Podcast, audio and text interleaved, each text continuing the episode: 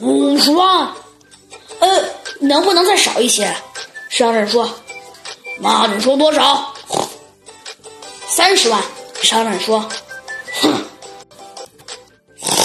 最少四十万，少了俺不卖。”小猪哼哼态度非常坚决。行，四十万就四十万。不过我今天只带了十万。对了，要不我给我的出纳打个电话，让他立刻把钱送来。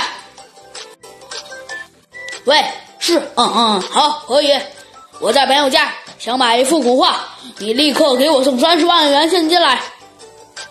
什么？家里没现金？银行下班了，明天才能取是吗？哦，那好，明天你带去取三十万。说完，他将手机放到口袋里，对小猪哼哼说：“老先生，对不起，我俩这没现金，要得明天上午才能拿来。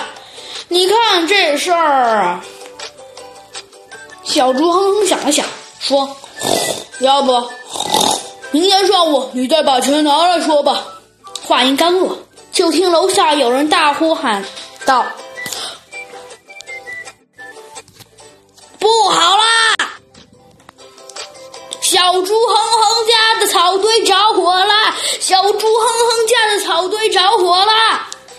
听到喊声，小猪哼哼立刻跑去阳台。说时迟，那时快，只见商人迅速将茶几上的那盒骏马图放进包里，然后又迅速将包里的骏马图放到茶几上。这些动作完成前后啊。确切来说，不超过十秒钟。他又掏出手机，在对讲机里说了些什么。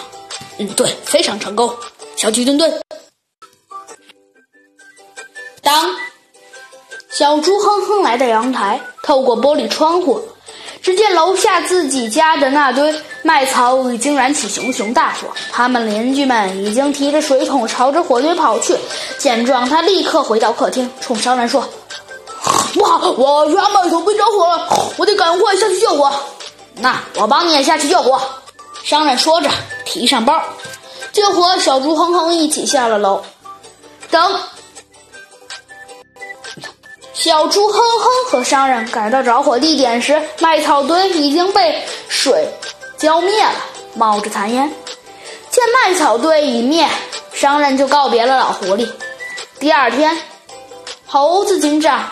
让小牛来派出所拿真品骏马图。当小牛从猴子警长手里接过真品骏马图时，感激的不知道该怎么说才好啊！原来呀，老狐狸家去看真品骏马图的商人啊，其实是猴子警长自己伪装的。然后呢，小猪哼哼家麦草堆着火，是猴子警长。派其中的一名警察干的，而且那个大叫着火的也是猴子警长派遣的另外的那个警察。那天下午啊，其中的那一位警察接完了猴子警长，也就是那个商人打电话之后，就立刻的燃起了早已烧好的用汽油的麦草堆。半个月后的一天，一位收藏家来访，小猪哼哼得意的拿出骏马图，可是当他打开画时，一下子愣住了。画上的那只骏马，圆睁着双眼正在吃草。经过反复记忆，